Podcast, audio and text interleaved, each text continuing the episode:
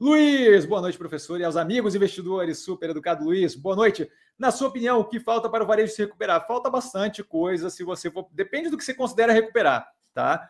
É, se você olhar faturamento de operações varejo ou proxy de varejo, eu vou chamar de proxy de varejo, porque se você pega o comportamento de food service, estilo Burger King, estilo IMC, IMC talvez não tanto, porque tem uma diversificação ali para é, agora me fugiu o nome da daquele restaurante que eles têm em shopping, que é bem gostosinho. Ah, o, putz, tá na ponta da língua.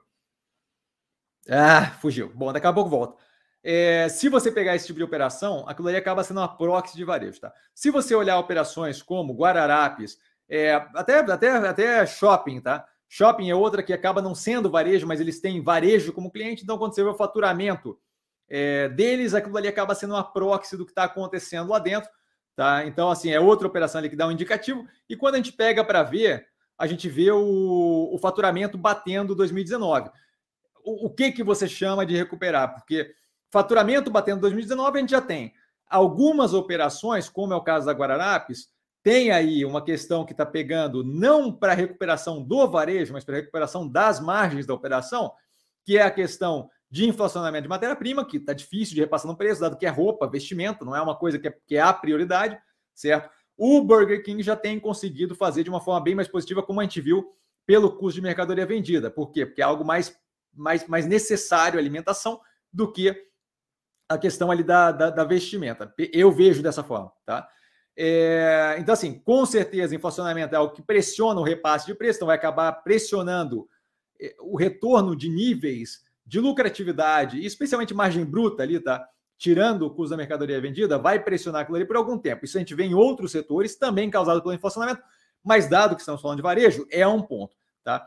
Outro ponto é o que? A instabilidade que a gente tem de conseguir prever médio e longo prazo para onde estamos indo, certo? Um pedaço considerável da recuperação do desemprego que cresceu durante a pandemia voltou no, no, no formato de emprego informal. Isso, emprego informal, em geral, desestimula um gasto mais consistente. Por quê? Porque eu não tenho certeza de como é que vai ser minha renda no mês que vem. Eu não tenho certeza se eu vou conseguir manter esse emprego no mês que vem, seja ele emprego como autônomo, seja ele emprego sem carteira assinada, a, a estabilidade empregatícia é muito menor do que quando eu tenho uma carteira assinada e tem um custo para me demitir, multa e o caramba, certo? Então, esse é outro ponto para se levar em consideração.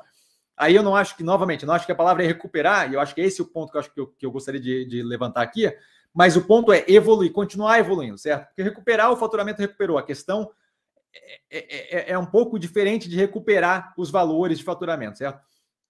É, então você tem esse fator do, do, da empregabilidade, você tem o fator do, da inflação pressionando, e você tem é, o fator ali de algumas operações terem aproveitado esse momento de pandemia para fazerem grandes revoluções dentro da operação.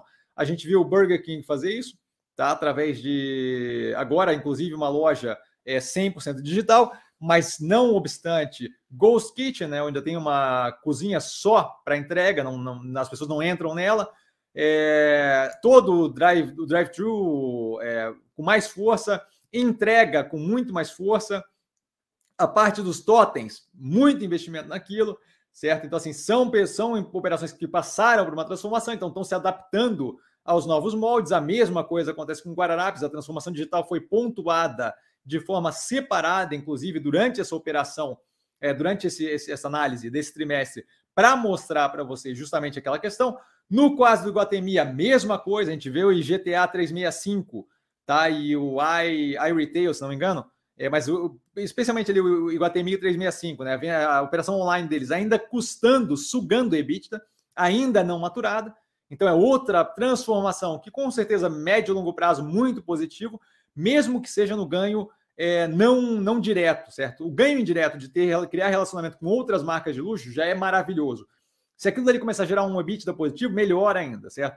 Então assim, são operações que hoje estão pagando no resultado e, pode ver, são três que estão no portfólio, são três que estão fazendo a mesma coisa. Tá? Assim, você tem um, uma quantidade considerável de operações que aproveitaram esse momento para transformar um pedaço do negócio e, e, ficar mais preparado no futuro, certo? A gente viu toda uma alteração na forma de operar e na forma de usar loja pela via, certo? A via a antiga via varejo, que me chama no zap, por aí vai, todas as coisas que exigem adaptação.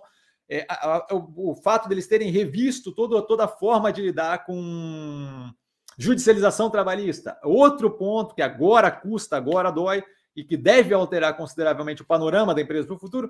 Então, assim, se eu falo recuperar de faturamento, a gente já tem uma recuperação considerável de faturamento, certo? Havia, inclusive, é, não só tem uma recuperação, quando durante a pandemia ela já estava conseguindo quase cobrir no comecinho, é, já estava quase cobrindo com o online o que eles tinham perdido no presencial, certo? Então, assim, recuperação de venda a gente já tem. A grande questão é o quê? Quando é que aquilo ali vai refletir de forma limpa no resultado? E eu acho que vai depender não só de uma melhora, continuidade, é, estabilidade da economia, mas acho que assim, passando a, a eleição, a gente consegue ter um pouquinho mais de horizonte, e aí as pessoas conseguem ter um pouquinho mais de tranquilidade com como é que vai ser a economia, como é que não vai ser, ou ter algum nível de previsibilidade, qual é a capacidade que eles vão ter de se sustentar e aí conseguem, com, com, com maior tranquilidade, gastar mais ou gastar menos. Tá? Acho que, é, dependendo de cada operação dessas, cada operação tem que ser avaliada de forma diferente, de modo a ver quanto tempo vai durar esse, esse processo é, evolucionário que elas, que elas estão passando seja Iguatemi 365, seja e teve Iguatemi 365 e teve o Torre Galeria também sendo construído no mesmo período. É, o, o, caso da transformação digital da Guararapes, o caso da, da, da, da, do crescimento mais forte das lojas do Popeyes no, no Burger King, a parte digital que está crescendo, evoluindo e que tem muito mais a, a ganhar ali.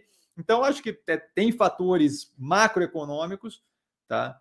E, e, aí a gente tem que acompanhar a economia paulatinamente, tem fatores das operações.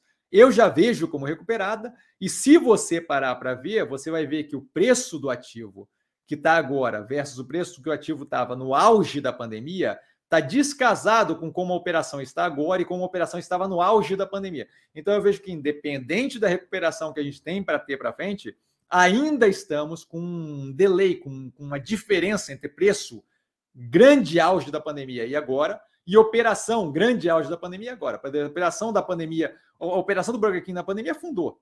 A operação da Guararapes na pandemia afundou. O preço está abaixo do que estava naqueles, naqueles momentos. Tá? Então, zero de sentido, certo?